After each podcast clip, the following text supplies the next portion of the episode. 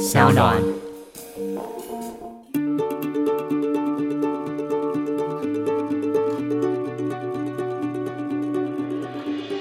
过去台湾太多司法不法的事情，太多人只是因为思想你不喜欢，他就被关、妻离子散，甚至他就是被判死刑。所以我会觉得看待这样问题的时候，我觉得有一个很重要、很重要一件事情是，我们应该要回到台湾自己本体来看这件事情。我觉得我们过去从小到大所受的历史的教育，其实并没有太以台湾这个观点来看待这个台湾。哎、我们很久没有回来录这个政治归政治了，但其实这集对不是，对，这集还是速转信息制，没错，只是因为大家呼喊洛伊的声音太 多了，所以这集就让你回来。没错。对，然后所下以一我我集这不是来了吗？那这集我们要有一个很硬的开场，因为我实在来嗯想不到什么比较好的方式，我们就直接很硬的开场。来听说你念新竹很厉害的高中，哦，当然开玩 笑，第一志愿我号称新竹第一志愿建工高中，那没有很厉害吧？我自己觉得很厉害，哎、会这样这句话会得罪很多因为前几天听众。哈哈台 不是啊有在讲这个新竹第一志愿到底是哪个学校？对你也有看嘛？对不对？我有看啊那他们在争论哪哪些学不是我校？看了后我才知道，原来不是新竹新竹一中吗？新竹高中新竹竹女跟竹中不是第一志愿哦，并不是所以实验高中才是第一名的。，对，但我那必实须验高中很厉害吗？对，因为他们分他们就是分数很高，好像紧逼就是建中北一女的分数这样。真假的？，对，但他们人那比班成功高中还高吗？我废，话，我我成功高中的当然台北第三志愿你不能比，屁你不啦。能比，那他们升学率真的比较厉害吗？不差啦，应该是蛮厉害的。哦，那建工到底哪里好？有我啊啊有我啊， 哦，有你，对啊，这很重要 好吧？了，有你才有法科电台。 哎，要凹进到这个正题里面。对，就是那为什么会读建工高中？因为我考不上祖中，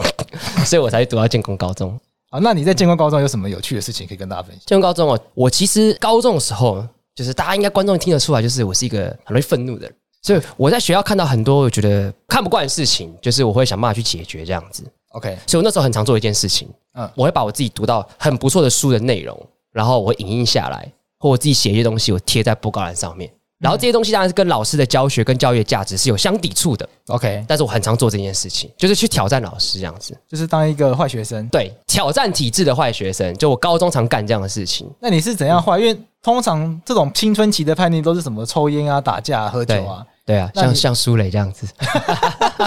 我们在这边偷表一个没办法进来讲话 的人。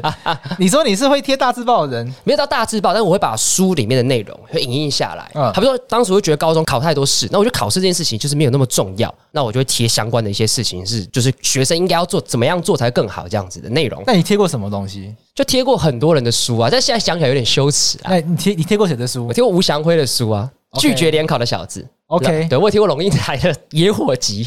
对，讲起来有点羞耻。 啊龙应台如果是先现在的，应该蛮羞耻的。对对对，野但是野火集时期的，野火集的时候，他很，愤怒啊，对啊对不对？那所以我觉得其实不错啊，那个时候应该要拿野火集时期的文章去问他现在的。对对啊，看什他有么什么他说看法什么中国人你为什么不生气啊，什么之类的，幼稚园、大学，听起来在那个时候其实都具有很高的反抗性质，所以我都会贴在上面这样子。他后来还有一些文章，什么盆栽香港，印象很深刻，嗯就是说香港的民主，他有他就觉得一定不会成功。他嗯用盆栽香港的形容。那你为什么会想要做这件事情？就是说你在学校去贴这些东西，你觉得可以有什么帮助吗？我觉得就是反抗啊。对我来讲，我觉得有一个很重要的事情是，就是身为一个学生，我们很常是被老师宰制的，老师说什么我们就听什么，然后爸妈说什么我们就听什么。国家说什么就听什么 OK，嗯可是我觉得我们应该那时候我自己觉得我们应该要有一个那时候就自以为是就是小朋友嘛，就是我觉得我们应该有自主独立的想法。我因为我当时就很爱看书，所以我就喜欢把这些书的东西就贴在班上，然后告诉同学说我们应该要这样子做，哦，听起来蛮好的啊、听那起来蛮好的，对啊那。老师有不开心吗？因为我们那间学校其实坦白讲，教育的校风其实还算蛮自由的，所以坦白讲，老师并没有怎么样，偶尔会 OK 酸几句，他就会把我叫过去说什么啊，你自己这样子不代表大家要这样子啊。那我就说啊，就是意见交流，他们想听就听，不想听就不想听，这样那。你们学校是有一个墙是可以让大家这样做，是不是？没有，我班上就就我自己创造的，那就是到处知道就了。大家知道哦，洛伊就是要贴在那个地方这样。那跟这个我们今天主题有什么有关一系？个很重要的事情来了，一九五零年那是非常非常久以前的事情嘛。那那时候就是所谓的中华民国刚来到台湾，很多事情其实还在上轨道中，但是其实造成很多人人民的不满。所以其实那时候的高中生，其实在做的事情跟我非常非常像。当时有一个就是老师哦，他姓李，叫李子松。当时有很多的学生就会说，哎，这个李子松老师他教法其实非常非常特别。他经常做什么事情？做什么事？就一般老师上课不就是教课本内容吗？对他很常跟大家说，我们来聊新闻。聊新闻，，对，哎，就跟我们法科电台，法律很像，对不对 OK？他会常常以社会事件或是国际新闻的例子来跟大家讲说，哎，我们应该要怎么样之类的。可是当时有很多新闻可以聊嘛？我不太清楚，嗯，但是至少资料目前是这样显示就的。说他喜欢上课时候分享什么国际时事啊，对对对对对对国内外什么震惊大事啊这种的。，嗯对，那这种不是很危险吗？没错你难免就会批判政府吧，譬如说啊，美国好棒棒，日本好棒棒，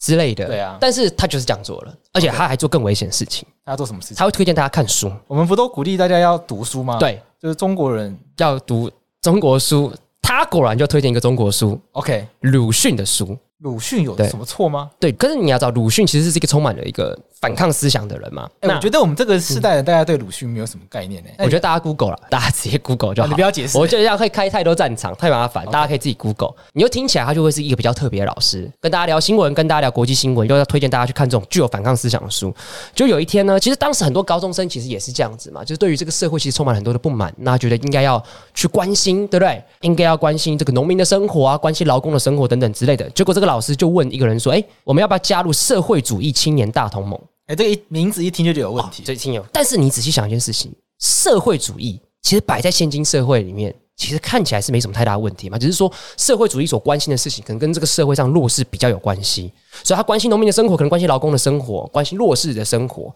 那这个社会主义青年大同盟，大致上听起来就是在做这样的事情，是这样吗？没有要搞什么共产革命什么的吗？听起来是没有要到所革以听命起来的就程只度是，还是比较像是一个关怀社会，，对稍微比较左翼一点啊，左翼一点，左翼一点的关心社会我的们用现代网络用语 嘛，对对不对对对，就左翼就是在做这样的事情， ？OK，听起来就很像是高中时候的洛邑，就是你高中有左倾吗？我觉得蛮酌情，嗯。你高中有社会主义思想吗？可我应该说，坦白讲，我也不知道到底是不是社会主义。就是我会认为说，老师不应该花太多时间去关心成绩好的人，应该关心成绩比较不好的人之类的那样子的想法。所以我会把那些东西文章就贴在、哦对，其实就有点像嘛，对不资对？源分布不均，对啊，你关注这个对，我关注这个议题，教育资源源要公平分布的概念，那你看看我得到什么下场？没有，我没有任何的下场。哦，真的哦，对，我就活到现在了，你乱贴大字报，至少要被记警告吧？都还好，因为我那时候高中是比较开放一点的，制所以造还脏乱也没好，有关系，也还好，浪对费纸张也还好，都不是问题。真的哦对。 OK 但是你知道这个李子松老师最后怎么样吗？他怎样？他最后被判死刑。哦，这么严重？，对，然后相关的学生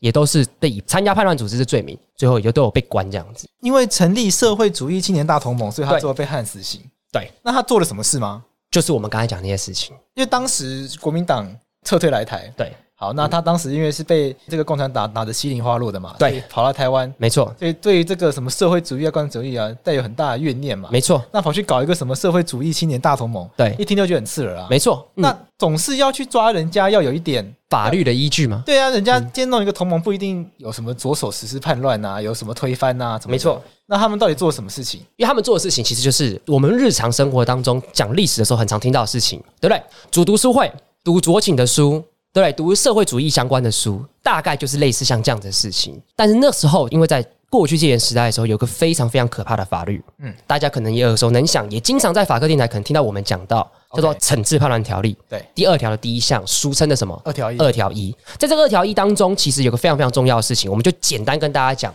你只要思想是国家不喜欢，就死刑。所以你看喽，当时的国民党所持的立场，一定是要跟中国共产党去对抗。嗯，所以中国共产党是社会主义，那国民党一定是什么？我不要社会主义。所以如果你是社会主义，就代表说什么？你跟我国民党立场不一样，你跟中华民国立场不一样，就代跟表共说产党一样，对，跟共产党一样，你就是想要推翻我们的国家这么。这么二分法，对，就是如此的二分。 OK 所以当时有非常非常多人，就是在这个惩治叛乱条例的这个状况底下，都被判死刑。有非常非常多人就是被这样子的法条给制裁，这样子。如果是我身处在那样的年代，我是不是死刑？对你死，刑但是但是你你想一件事情呢？我有想推翻中华民国吗？你觉得？难讲。 你看你在节目上常 常讲，中华民国应该要重新制宪，对对对啦，重新制宪都还要改国号， 但我我啊没有。推翻啦。好啦，这对是现代的落叶但。但是你要想一件事情哦，我是想还是我做？如果我今天招兵买马， OK，我找了一万个人，武装一万个落粉，一万个对，好，好一万 一万一个万弱粉，其实应该没有那么多啦。我 IG 追踪才两千而已。好，那就这样，假设这两千个这个我的支持者，好，两两千个就够了，两千够了，对吧？然后我们就是两千就是个至少可以打下中正一分局了。对，这 OK，应该是没问题。然后我们都有很强大的武力，然后我的目标是什么？推翻中华民国，推翻国民党。那你觉得这样有没有颠覆国家？你都招兵买马的就有就啊。比较可能有这样接有机接会近，对就，算但有可能在闹了，但是就是比较有接近，哦对，就是这这个东西可以讨论。但是如果我只是用讲的，对，那可能只是讲讲而已。就这是我用啊可能就写嘴炮的，一就下嘴炮而已。对可是都是死刑。哦，这个程度就拉不出来，而对且很有可能就是说你变成是你可能被人家乱指摘啦，因为你对可能讲的话更没那个意思，对然后被乱扣帽子嘛。对，我们从刚才讲到现在，你可以看到一件事情，就是在那个时代，你只要是关心社会议题的人，你就很很有可能被扣上那个帽子嘛。因为关心社会议题意味着什么？你对于现在的政府是不满意的嘛，所以你才会去关心，觉得这边做的不够好嘛。对所以当时有非常非常多的人，你想想看哦，农民、劳工，他们可能本身还会说社会主义本身这个主义就是比较关心弱势、劳工跟农民的议题，他们就有可能会因为这个本身对政府的这个路线的不满意，进而想要对政府去做一个某种程度上思想的反抗，所以因此读了社会主义的书，去关心弱势、关心农民跟劳工，可是通通都被冠上什么名称？二条一思想罪，最后全部是死刑。你知不知道，其实有一个人曾经，他因为对于整个社会的不满，所以他曾经也参加过共产党，然后因为哦这件事情，嗯他说他曾经二三十年都睡不好觉。你知道是谁吗？这么严重，嗯，这个人大家都知道，大家都知道，对，大家都知道，而且讲出来，可能大家就会觉得很惊讶。蔡英文 讲出来，大家很惊讶吧？这个有点太惊讶了啊哦这个太对惊讶了太惊讶，因为五零年代蔡英文可能还没出生啦，对五，零年代是什么时候？七十年前嘛，对不对？蔡英文还没应该还没出生你，说五零年代是西元的五零，一九五，零年代，哦，那对七十年，那蔡英文没那么老。啊对。但是你猜的方向是对的， ，OK 就是跟蔡英文差不多同样职位的人， OK，比较老一点的李登辉李登辉，李登辉曾在一九四八年六月的时候，他就是毕业之后，他觉得对政府有点不太开心，不太满意，所以他参加过共产党。中国共产党吗？这个我们等一下来跟大家做一个比较就是细致一点讨论。你就先知道一件事情，反正他先参加共产反正党，他有参加过共产党，但是对不知道哪个共产党。因为在共产世界里面来讲，其实有非常非常多的支线，有中国共产党，有台湾共产党，而且这些共产党里面的路线可能又不太一样。 OK，但不论如何，我们先知道一件事情，他为什么想参加共产党，你知道吗？按照这个国史馆的这个李登辉的口述史里面，他是这样讲的，他自己讲的他自己讲的。 OK 他说二二八事件发生以后，台湾人其实才进一步知道国民党政府那个实际的情形。那大家讨论看政府这个样子，他觉得对国民党很失望，所以为了台湾的未来，他大家要反对国民党。因为战争破坏了整个环境，人民的生活依靠都没了。那台湾的知识分子差不多认为说，人不管有什么样的思考，有什么样的精神，再怎么说，最重要还是什么？物质嘛，对不对？要有物质的生产跟物质的建设，所以他认为说，看起来共产主义所说的是什么？物质的建设是最重要，也是优先嘛，对不对？所以他因此就是参加共产党，那共产党也因此在台湾有比较扩大的规模和组织这样子。哦，所以你的意思是说，在当时很多的台湾民众觉得加入共产党是一个解决社会问题的方法。对，因为李登辉的口述史也是这样讲的。其实当时很多人会去想说，共产党或许会有办法。那他说，其实自己也没想那么深啊。那现实上就是台湾就是这么那时候就是那么多人被打死，那国民政府统治的状况就是四处到处有贪污、物价高、经济差，每一项问题都发作起来。我们想台湾应该走另外一条路，无论怎么样，另外一条路可能就是一条出路。那其实当时我们并并没有想的那么严密，思想也没那么成熟。经过五十年后的今天，大家头脑已经更加精明，会更会想东想西了。但当时哪会去这样想？好、所以当时就是根本没有办法，是随个人去这样想。哦，所以大家其实有点想，就是想要换一个政府，想要政党轮替那种感觉。对，有点这样味道。其实他自己也讲过一句话，我觉得蛮有趣的，分享分享给大家。人其实不是一下子就知道自己是什么，也不知道什么是对的，什么是错的。他可能认为说过去的我认识不够，所以他说他像浮士德所说的，但这边是台语啦，就是我不太会讲台语。他说就是浮士德说台语，不是啊，他说浮士德所说的，他用台语去讲这句话，他说 OK，OK 就是咔嚓，我的眼睛灼灼的。他的意思是说，就是其实早期的时候，大家其实很常在成长过程当中也不知道怎么是对的，对就对通过对各种选择方式都试试看。嗯然后只是可能有个目标，好比说为台湾好，但是有这个目标状况底下，就是选择这样子的方式。诶那除了李登辉以外，嗯李登辉是大家都听过的人嘛？没错，有没有一些比较可能没那么有知名度，可是也是蛮有代表性的例那子？我介绍一个我同乡来的人，你同乡对，就是黄华昌，他黄华是竹南客家人。虽然是苗栗吧？啊对耶，竹苗一家亲。哦竹，OK，苗一家亲好。我们以前我们确定学校吗学校很多苗栗来的人，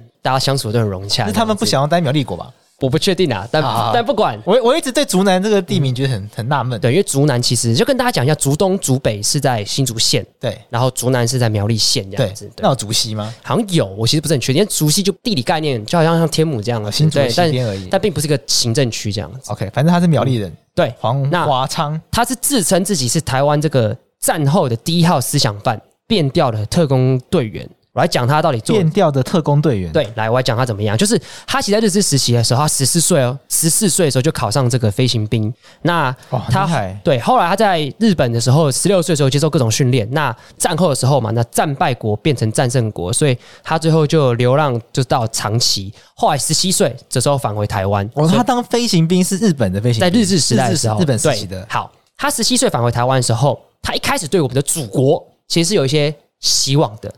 OK，但是随着后来就中华民国来台湾之后所作所为，他从希望变成绝望，对于这祖国的这个概念是变掉的。那他后来参加二二八之后，他逃亡一年，那他为了打倒国民党，他二十岁的时候加入地下组织，前往中国，后来就是想要希望可以解放台湾，然后计划是没有成功。但是他二十一岁的时候就被捕，你看二十一岁就人生就非常非常的就精彩这样子，最后在火烧岛坐牢十年。但是有个很重要的概念，他曾经说过一句话，他说：“比起艰涩的社会主义或共产主义理论，建立一个不受列强凄美的新台湾，才使我深受感动。”他其实一心是想要对抗无能腐败的国民党政权。所以你看看到他加入地下组织，可实际上他对于所谓的共产主义跟社会主义，其实也并不是这么的什么幻想。我觉得这是当时非常非常多的台湾人其实都会有经历过那样子的一个成长的一个过程，这样子。 OK 那其实除此之外，还有一个人的故事，我觉得也蛮值得跟大家分享的， OK，叫做吴声润。那他吴声润对他其实一开始对于就是战后，就是中华民国来台湾之后，他对于祖国这个概念是非常非常的模糊的，所以他从一开始对着祖国可能是认为说，哎、是中华民国，实际上并不是很清晰。可看到中华国民党来台湾之后，他觉得，哎、其实表现的并不是很好，所以后来他把祖国这个希望放在中国共产党，因为想说中国共产党在中国就是打败国民党那么多次，那应该可以对中国比较好吧。哦比较厉害对对对对对，力量比较强就比对了较强，他应该才是会对中国比较好的， OK 所以他的祖国就是一直这样摆动。啊啊那啊经历过那么多年之后，二零一四年三一八运动之后，他又来到这个立法院。那其实就说，经过这么多年，他对于祖国这个图像也慢慢清晰，就是台湾。他认为说，他心中的祖国其实就是台湾，所以俨然变成一个台独分子。所以我想讲的事情是说，你看哦，在那个时代，其实大家的思想变化都非常的大，非常的摆荡，很多事情你可能都会参与过。我们可能没有办法一概而论，用现今的所有的政治词汇来去贴上那个时代每一个人参加过不同组织、不同的事情的标签。嗯我觉得这件事情是非常非常重要的。所以就稍微要跟大家介绍一件事情，就是促转会这几年也是在做一件很重要的事情。转型正义对，那转型正义当中有一个非常非常重要的事情，叫做有罪判决的什么做相关的撤销。我觉得想要跟观众讲的一件很重要的事情是，在那个时代，有非常非常多的人因为《惩治叛乱条例》第二条第一项被认定是叛乱犯，被判了死刑，被判了无期徒刑，跟被判有期徒刑。因为那个游戏图形的刑期都很长，很长，而且在当时时代是有刑求的时代。可是这些人到底是不是真正我们认为的叛乱犯？其实有非常非常大的落差，甚至有非常非常多的人，就像我们刚才前面讲的，他根本没有叛乱的意思，但是都被成叛乱犯，去剥夺他自己的青春岁月，甚至是生命。那现在促转会在做的有一件很重要的事情，就是要把他们的有罪判决来进行什么撤销撤销。那为什么要撤销这件事情？因为我们很清楚知道嘛，就是在威权统治的状况底下，其实当时的很多的审判其实都是怎么样，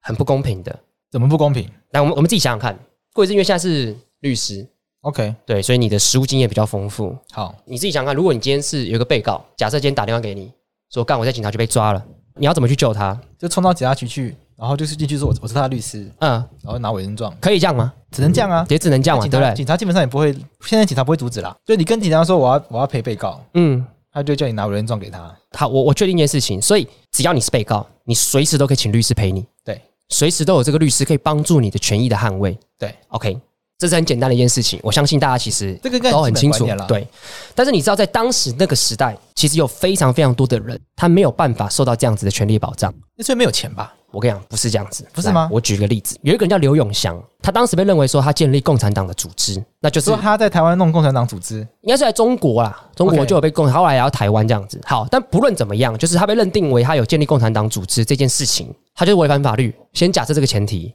你觉得他应该要有什么样子的一个权利？就像你刚才讲嘛，他应该是不是被抓到的时候，随时都要什么有辩护人嘛，对不对？对，当时的法律当然不像现在一样这么的严谨，是随时都可以请辩护人。但是当时的刑事诉讼法的规定是说，如果你今天所涉嫌的罪是五年以上的有期徒刑，至少审判长应该要指定公社辩护人。再按照当时的可能因为戒严时期，所以当时是用都用军事审判。但不论如何，当时的军事审判的相关的战时陆海空审判简易规程，反正也是有最后使用结果就是五年以上有期徒刑的人，审判长一定要指定公社辩护人给他。好，以前就有公司辩护人了。对，OK，结果你猜有没有？我猜没有。对，一定就是没有嘛。对对不对，你有发现这就有一个很大的落差。你自己想看一件事情，就你的经验，你觉得有辩护人跟没辩护人有没有落差？啊，他差很多了。好，OK，你觉得差在哪里？第一个就是说你上法庭你不知道怎么讲话啊，哦因为法庭是有一个程序的嘛。 OK 你该什么时候该讲什么话，什么时候可以讲什么话，嗯最重要是你要知道你讲对什么话。对，讲话讲错了，对的话在不对的时候讲，嗯或者是用不对的方式讲，嗯那还是错的啊。嗯对，嗯所以最重要就是说你要知道该如何有效的表达意见， ，OK，对不对？嗯对就是我觉得这是最重要的事情。所以你你意思是说，如果你没有辩护人，你很有可能会讲错话，我接到很多案件，基本上救不回来，就是他一审讲错话，讲错话，二审才找律 师，然后你去阅卷的时候，你就会边阅卷然后边骂人说：“哎，这个一审你讲成这样，我怎么救白话帮你跟观众翻译一下啦，干一审就要找你啦，？”有没有不侦查？要到二审才找你啊没啦，有没有没有侦查就要找啊，，侦查就要找，你去对警啊察局就要找，太晚找桂智就会后悔莫及嘛，对对，找悠悠也可以啦，找找找悠悠也 可以，啊帮他们也配一下，等我以后实习完也可以找我我了，以后也可以，对，但不论怎么样，就讲错话就没救嘛，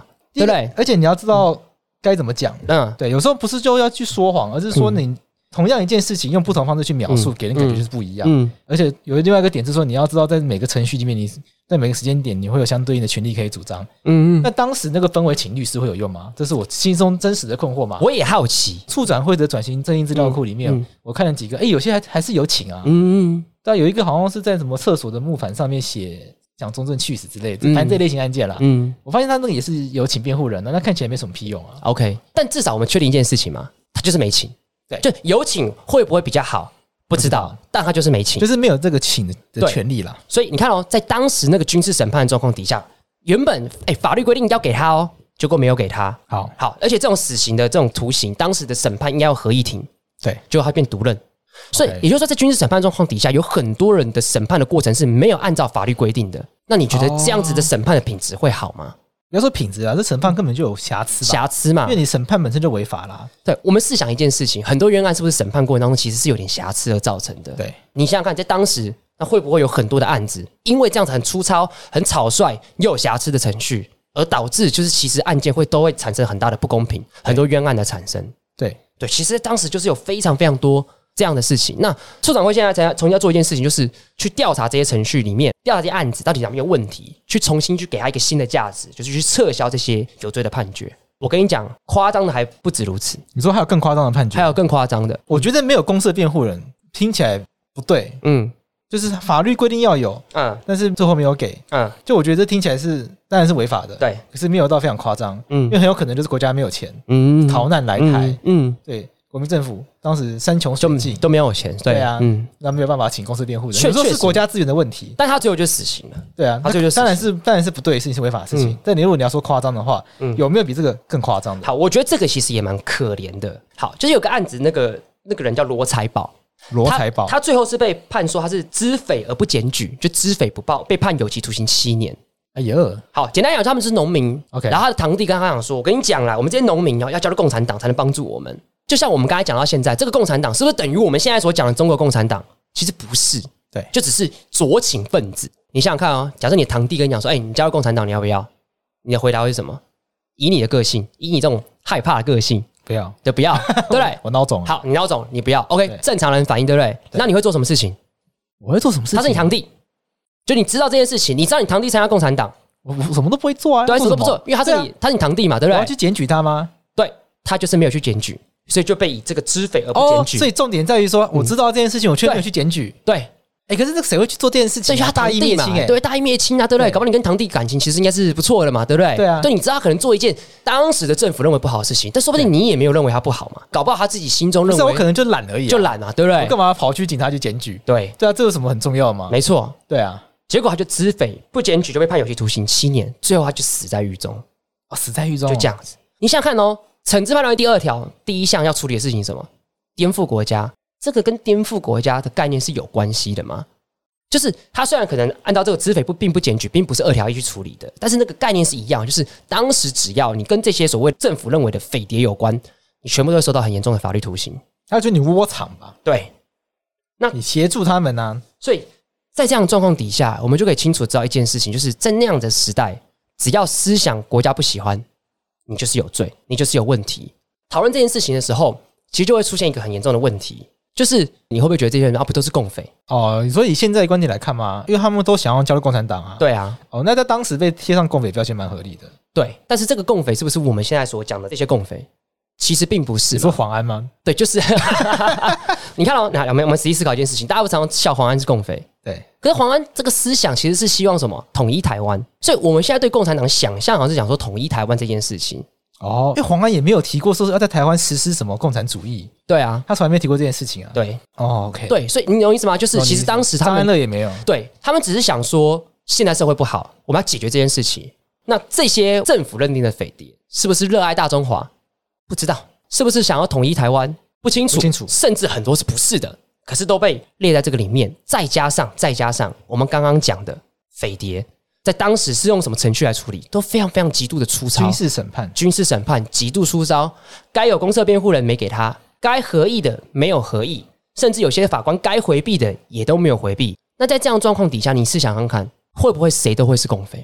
蛮有可能。很有可能啊。所以，当我们去思考一件事情，就是当促转会在撤销这些过去被认定是共匪的人的时候，是我们说促转会怎么在撤销共匪，好像有点怪怪的。哎，有人在讲这个吗？还蛮多人的，就是因为认为说这些人不是被认定是匪谍吗？不是认定参加过共产党吗？你们现在年轻人不都讨厌共产党吗？啊，促转会怎么会帮共产党在撤销这件事情？你说因为促转会前一阵子嗯有撤销这个有罪判决名单，对你自己，你来我们想想看一件事情哦，还记不记得两年前曾经发生过一件事情，有人被认定他违反国安法，然后大家网络上可能笑他是匪谍，所以警察不是去他家搜索，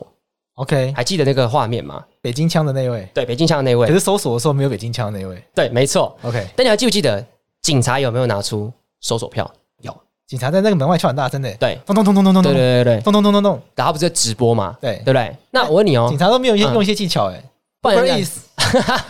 麦当劳话就送，早上六点谁会叫 Uber Eats 那难讲啊，啊？也是啦。难讲。但是不论怎么样，就是应该要有符合法律的程序，就至少还有搜索票。而且如果他今天不开心，他可以随时怎么找你帮他辩护嘛，对不对？对他那个时候在电话里，他他在直播的时候，他有说他要叫律师来，不论怎么样，就是这些权利该保护。就是说，我们如果在现今这个民主社会状况底下，要指控你是共匪，对你有相关的制度去保护。对啦，可是，在当时就是没有这些制度去保护他。没有刑求，对，现在应该至少应该至不少会比有啦。较要寻求也比较困难，好了，如果这位有被刑求的话，可能他一定会主张嘛，对啊，对不对？或者是我们有反正有更多的资料，也许可以佐证。但当时这个刑求状况很严重了，嗯，就打一打，然后就叫你自白，然后对你就被盖章了。所以我想要讲的事情是，你不觉得很可怕吗？你想想看，假设洛伊出生在一九五零年代的时候，我一定就是共匪。啊，因为你在那个学校里面贴一堆莫名其对妙的、啊，我贴莫名其妙的。东西，我就是思想不纯正嘛，对不对？对。而且你看，我在这个节目里面经常提到，我觉得中华民国这个宪法是有它的问题在的。哇，那我一定被怎么样？想要意图颠覆国家，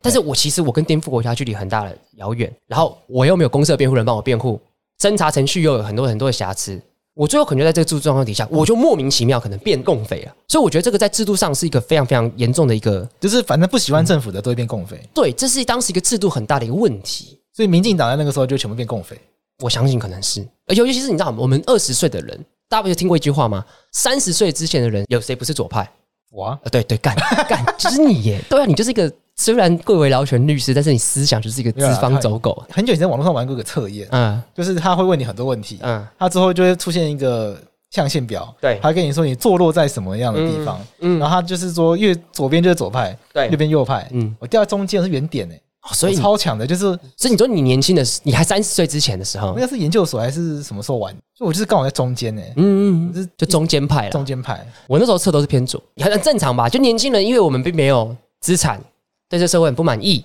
就是觉得社会都在霸凌我们，都觉得制度不好，所以你一定会有想说，透过比较左翼的方式去解决这个社会问题，嗯，这是很正常的一件事情。不过左翼不等于共产党啊了，对，然后我要问你一个问题好：以前有一个政党叫做台湾民众党，你说的是蒋渭水成立的哦台湾民众党，那现在有一个政党叫做台湾民众党，是是柯文哲成立的， OK 两个一不一样，不一样，完全不一样，对，名字一样啦，名字一样。那致敬人家，对，但其实蒋渭水那时候路线是比较左翼的，所以当时民众党是想要走比较左翼路线的。哦，真的、哦，对但是我这这我是真的不知道了，但是其实就是柯文哲的民众党看起来，我觉得比较没那么想。所以，所以我要讲的事情是，当我们在批评民众党的时候，我们是不是要特定出你在批评哪一个民众党？对，不然会搞混嘛。对，OK，所以我们在讲一个词汇的时候，就像你刚才讲的，左翼等不等同于共产党，就像是我在讲民众党的时候，等不等同于柯文哲嗯，不一定，因为有可能是蒋渭哦水蒋。渭水，对不对？所以当我在讲共产主义的时候，其实是是必定等同于中国共产党，也不必然。对，在那个时代，其实很多人就只是左翼的关系，而且我看那时候很常会有一种状况出现。我举个例子，因为你比较少看 YouTube，我超少看 YouTube，最近有两个人合体，同温层界引起一片哗然，就是前中天主播王佑正，他已经是前中天主播了吗？因为他现在不在中天啦、啊，因为、嗯因为要换照的关系，对疑似啦，对，都我也不清楚，但不论如何，他所以他现在被暂时的请出这个主播台。所以他现在在开一个 YouTube 频道嘛，对不对？ OK，他那一集请了谁？谁？他请了彭文正，哦，真假的？对，双正合体。 ，OK， OK，王佑正从他的言语看起来，他应该是个挺蓝的；对彭文正从他的言语听起来，他应该是个台独的。 ，OK，那这两个人合体，你会觉得很奇怪，立场完全不一样哎、就是那个大家常常笑说那个光谱是圆的，因为你就是到最极端之后会合体在一起，就会讲这件那事个情。合起来那个点就是什么，你知道吗什？么？蔡英文的论文，没错， 我跟你讲，这就是重点。你有发现一件事情，他们两个唯一的共同点是什么？ 论文，好了，也也算啦，但是有个最大重点是，他们都讨厌谁？蔡英文，对也就是说，一个讨厌蔡英文的这件事情，会让不同立场的人怎么样聚集在一起？对，他们在这件事上面没有立场不同啊，对，就是讨厌蔡英文这件事情，对立场是一样，但剩下很多事情可能是不太一样的啊、欸对不真是对？蛮厉害的蛮。厉害的嘛，对就不对？是这这果然是没有永久的朋友哎、欸，也真的没没有永久永久的敌敌人,、人欸。那你觉得那集好看吗？不好看，很无聊，不是因为有点，我自己觉得有点小干呐、他们因为其实不知道聊什么，他们两个人默契可能没那么好，哦所以常常就是双方的笑点，我觉得互相就是有点 get 不到这样子。毕竟他们那个想法差太多了。对啊，虽然他们最后这个节目结尾好像说好像说什么，其实其实我们好像也没有差这么多嘛。哦，对对对对对，哎、所以人与人交流是很重要的。交流之后，你才会发现，哎、看其实没有差这么多嘛，对不哎，对？这其实是可以合作的，对啊，对不对？所以这个蛮感动的一刻啦，蓝绿和解。哎，对，真的蛮感动的一刻。这就像是那个赵小正英义的一跟刻吗跟那个跟那个四叉猫变成好朋友嘛，反嗯同跟挺同也可以变成好朋友嘛，他们有变好朋友吗变蛮好的啊。他们还一直去吃烧肉、哎， ？OK，对我觉得这蛮感人的。但不论如何，我们要讲的事情是什么？就是因为讨厌蔡英文，会使得立场完全不一样的人可能集合在一起。所以同样的，在那个时间点，在过去可能一九五零年代，其实大家可能那时候是讨厌国民党的暴政，所以大家可能会怎么样？不同人之间可能会互相的合作，都有可能。所以，好比说，像我如果是一个一般的这个市民，我想要反对国民党，我找不到什么样子的一个着力点的话，我可能会借由参与什么相关的组织，那我可能就参加像共产党或是社会主义相关的事情。可是这等不等同于我就支持中国共产党？这个其实是并没有直接相关性的。好，如果台湾在战后的历史是像你讲的这样子啊，当时其实有很多不同的思潮，然后很多人因为不满国民政府，所以他可能有很多不同的做法。对，那其中有一些做法是加入这个共产党，或者是选择这个像你刚刚讲这样的方式。嗯那最近有一个新闻其实很火热，没错就是因为中国在这个北京西山，它立了一个无名英雄纪念碑。嗯，那在这个无名英雄纪念碑上面，哎，大家发现说，哎，有些名字很眼熟，嗯为什么很眼熟呢？因为跟促转会公告撤销的这些有罪名单的名字，哎，有些重叠。嗯，那这样子的一个事件，为什么会引发这样子的一个讨论呢？主要是因为这个名单其实有蛮多的问题的。哪样的问题？主要是说，像中共觉得他们是一些劣势，可就像我们讲的嘛，就是整个台湾的历史，这个每个人思想多元变化非常非常多，好像我们用统一一个劣势这个标签贴在每一个人身上是有问题的。再者，它还有非常非常多低级的错误，好比说这个名单当中，其实有很多的前辈现在还健在，嗯可是却在那个碑上已经变成劣势了，哦，活着就变烈嗯士对，了，活着就变被 OK 被变成烈士这样子有，点有点怪怪的。对因而为且这种烈士好像应该都是已经要往生已经才不在，对不对？对对对而且更严重的问题是，你看哦，像这些人的名单就在那个碑上面，但是这一些人其实根本没有在那个碑上面给他一个非常立体化的一个形象，我们根本没有把这些人的历史清楚的写出来。也没有把他们当时的思想给公布出来，更没有清楚的在那个森林公园里面写出他们的故事。那这个只会导致说，很多的名单在上面是有问题的，有没有不理解这些人的形象？那我只会造成我们对这些人本身这段过去的历史会造成很大很大的误会。你的意思是说，因为随便给他贴标签，哦我们过去讲贴标签通常对是贴不好的，对但是你随便给他贴一个像烈士这样的标签，对，其实也会造成大家困扰。对那这困扰会来自于说，其实大家就更难去了解过去历史上发生过什么事情，没然后错。就变成说我必须要用烈士这样的方式去评价他，嗯那、其实我们根本就一团迷雾。其实我们应该要好好的来重新认识，是当时到底发生什么事情，为什么这些人在那个年代做这样的选择，没这些错都是很值得我们花很多时间去理解的。但是在一个搞不清楚状况的情况下，就随便贴一个标签，其实它是让这样的机会是不存在的。其实蛮可惜的。我举个例子，像有一个人叫做陈志雄，我想大家应该很多人可能会知道他，他就是一个很有名的台独分子。 OK，他之前曾经在印尼就是帮助过印尼这个独立运动，这么厉害。对，然后后来也回到台湾，最后被判死刑。 OK，他跟中国共产党有关系吗？没有啊，台独分子，他台独分子他是大台独分子。所以里面那个纪念碑里面其实非常非常多台独分子。哎、不一定，因为刚刚你有说、嗯，有一些当时的左翼思潮的，嗯他也是想要台独啊，对啊，对啊，对啊，对啊，我们甚至这样讲，当时的这个社会氛围这么的乱，我有可能参加中国共产党，可是我支持台独。对，就是你不能说没有这种可能性，对对不对？你有可能认为说我左倾，但我支持统一，也有可能；我左倾，但我支持独立，也有可能；嗯我左倾，但我支持国民党，也有可能。对，可在这个情况底下，通通都入罪。而且我跟你讲，那个那个纪念碑里面更可怕的事情，什么你知道吗？啊一堆名字根本乱七八糟，嗯就是里面有很多人的名字，就是好比说里对面因为有因为你刚刚说他很多写作很多嘛，对，一定有个陈志雄，对那还有没有其他的？其实还有蛮多的，他比如说曾经这个参加过这个太原事件，太原事件是非常有名的台东这个太原监狱的这个台独运动。那这些人其实跟中国共产党也没什么关系，跟统一也没什么关系，但他们的名单也在这个碑上面。哎、为什么会这样子啊？来，还没有结束，还没有结束，很多人的名字就是重复了。好比说，像有一个叫刘正国跟刘正国，他那个正是不一样的，在这个碑上就有两个这样的名字，但他们其实同一个人。就是 OK 好比说刘若毅跟刘若毅会摆在上面，啊就是这个名单里面有好多人，但其实都是同一个人。 OK，不要说这个名单怎么样，乱乱七八糟的。而且有一个重点就是说，撤销这些名单的关键还是在于说他的司法的程序对是有不法的嘛，对就是司法不法的状况是没错，严重嘛，没错你你今天司法去做判决，对司法做判决是依照法律判决，没错结果司法本身都不法的话，对它才是真正的问题所在嘛。对啊。所以其实要解决事情是司法不法这个最核心的一个概念。我们过去台湾透过这种太多司法不法的事情，我们让太多人只是因为思想你不喜欢，他就被关、妻离子散，甚至他就是被判死刑。嗯，所以我会觉得看待这样的问题的时候，我觉得有一个很重要、很重要一件事情是，我们应该要回到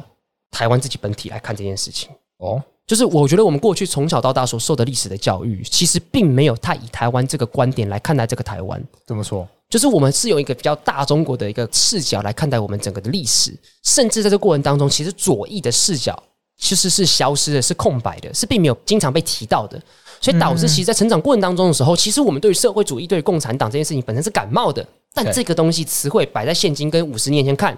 其实完全不一样的概念。 OK，所以我会觉得，我们应该要回到台湾的主体，以台湾人的角度来看待这些历史的时候，其实我觉得会看得比较清晰一点。就台湾的历史，可能在过去的一些实际的状况，并没有很充分的反映在历史课本里面嘛。，对，没所以错，说为什么当时会有这么多对于社会主义啊，或者是比较左翼思想比较喜欢啊，好像用白话，就比较喜欢这些社会主义思想的，嗯，因为台湾过去在日本时期的时候，其实农民也都是被什么会社压榨、啊。对啊，对，以前有一句话、嗯就是、呃那句话台语我不会讲，嗯，反正什么种甘蔗的人最蠢的就是把甘蔗卖给会社。对对对，当时的日本的这个他们对待农民其实有很多压榨的部分嘛，嗯，那当然久了就会想要去反抗去改变嘛。对，然后在当时其实整个国际上面，其他国家有这个问题啊，因嗯为工业革命发展到一个极端之后呢，伴随而来的就是说资本家的势力太大，嗯所，以很多国家都会有这个基层的劳工跟农民被资本家压榨的情况，所以对才会有这个左翼思潮。对啊，对啊，对那啊，这个思潮其实在台湾也是有的。没错，那我觉得也很有趣，就是说小时候的教育好像也不太提这些东西没。错，我一直觉得我们的教育会让我一直觉得好像以前台湾人很 笨。我真的我嗯我不知道为什么，就是我以前会一直觉得好像台湾人都是没读书的人，嗯，觉得说以前好像会有一个社会阶级是外省人才会有受教育的感觉。好，我不是表达说我觉得台湾人就一定比较笨，而嗯是说包括我的家人，嗯，他们都会强调说我阿公有念到高中，在当时的台湾，我因为我们家是台湾人，嗯我爸这边啦，嗯那我爸会一直强调说，我阿公在当时念到高中是很厉害的事情，嗯嗯但是当时很多台湾人是没有这件事情的，嗯，所以我从小到大都会会有一种觉得说，好像台湾人基本上不太会受到什么厉害的教育。，对但其实现在才知道说，其实不是这样。对啊，那既然当时其实蛮多人是对于这个知识啊，对于这些思想啊，是有很多的这样子的研究，会花很多时间跟你跟我一样去读这些东西。，对，嗯那接触到这些不一样的想法，本来就是很正常的很事情，正常的事情，对，对，所以我觉得至少今天这集要给大家一个很重要的观念是，我们在做这个撤销有罪判决这件事情，其实不是帮助共匪，是要大家知道一件事情，就是思想左倾、支持社会主义等不等同于现今的中国共产党，这是完全不一样的事情，不能把思想左倾、参与社会主义，因为反对国民党当时的统治而思想左倾这件事情。连接到他们就等同于现在中国共产党这件事情，我觉得它是要分开来讨就是论的，不能以今非古吧。对我们现在对于对岸的共产党有一些可能有一些评价，有对一些价值观的判断嘛。，对，但那不能够直接投射到五十年前、六十年前、七十年前的没错人嘛。嗯而且我觉得有另外一个更重要，也是跟法律有关的价值，嗯就是说，这件事情的重点是摆在说，他们经历到的是司法不法，没错，就他们经历过的司法程序，譬如说有些有被刑求嗯啊，有些是程序上不正义啊，对有些是不知道为什么就是被蒋介石改判死刑。对，对，那这样子的一个不正义的司法程序，其实它才是我们真正要关注的焦点。没错，那跟意识形态无关了嗯，摆摆在现在，我们也不会觉得说被搜索的那一位，因为他被指控是共匪，我们嗯就要随便的审判他。不行其，实我们现在会更期待的是，我们司法好好来没错审，判，因为我们希望一个很精致，然后很认真的调查，嗯帮我们找到真相。嗯那他不是就不是，嗯那如果是的话，为什么是？那这个理由能不能说服人？嗯而不是一一切都一一迷糊账，然后对，让人觉得说，反正连现在的司法都在扣帽子，这没是错我们不想看到的事情。所以我觉得转型正义很重要的事情，就是告诉我们说我们到底要树立一个什么样子的一个价值，我觉得这很重要的。那我觉得现在一个很重要的价值，就是告诉大家说，不论你是谁，不论你拥有什么样的思想，不论你拥有什么样的身份，在台湾这块土地上，你应该都要受到一个正当的司法程序去做审判，我们才会避免去审判让无辜的人。冤案的人就入罪，我觉得这才是一个转型正义当中非常非常重要的事情。那也只能透过今天这一集告诉大家说，过去在那样粗糙审判程序的年代，其实造成非常非常多的悲剧。那你要在最后回答一个很尖锐的问题吗？来， 乱适用重点，完全不同意，完全不同意吗？对，因为什么是乱世？这个就是我永我永远回答不出来。你想想看，台湾这件事情，每一个人在新闻留言下面都说乱世要用重点，对说现今台湾是乱世，对但台湾的治安其实一年比一年好，所以我觉得没有什么乱世用重点，我觉得法律就应该是它原本就应该要有的一个正常合理的一个范围，程序必须严谨，我觉得这才是最重要的事情。或者是说共产党不好好清理的话，连台湾都要赤化。我觉得也并不能完全这样讲。 OK，对不对？因为你看哦，你用这种方式，你说让台湾赤化这件事情，你付出的代价就是你造成很多很多无辜不是共匪的人丧失自己的生命，丧失自己的家庭。我觉得这是个悲剧。我觉得当然怎么样避免台湾赤化那件事情，当然不是这一集要讨论的。但是我只能说，这样的制度让台湾付出太大的代价， OK，沉重从的哎这种结尾，沉重的结尾。为什么从高到乱贴的东西可以聊这边？这就是告诉大家很重要的事情、啊。你看、哦，我现在讲我高中的事情，我是雀跃的，我是开心的，那是因为我身处在一个民主的时哎代你，当时贴那东西有人看吗？很多人看啊，真假的？对啊，那种东西大家不会哎，都一直在乱贴，然后走掉不。会，因为我的高中其实人缘还不错，所以大家就是还蛮愿意看的。 OK，对，但是你看、哦，我很雀跃讲这件事情，我开心讲这件事情对。对对，但是你想想看，就是在那个时代，我现在可能就不在这边。真的耶希望又沉透重过这个又沉重情起来绪的转折，让大家知道我们很幸运身处在这个年代，所以我们没有思想罪的处罚，我们没有粗糙审判程序，我们不用被扣上 中共同路人的帽子。那是瓜吉。但未来要怎么去思考这件事情，我希望大家去好好审视一下。好，那我们今天这集到这边，好，谢谢大家。拜拜。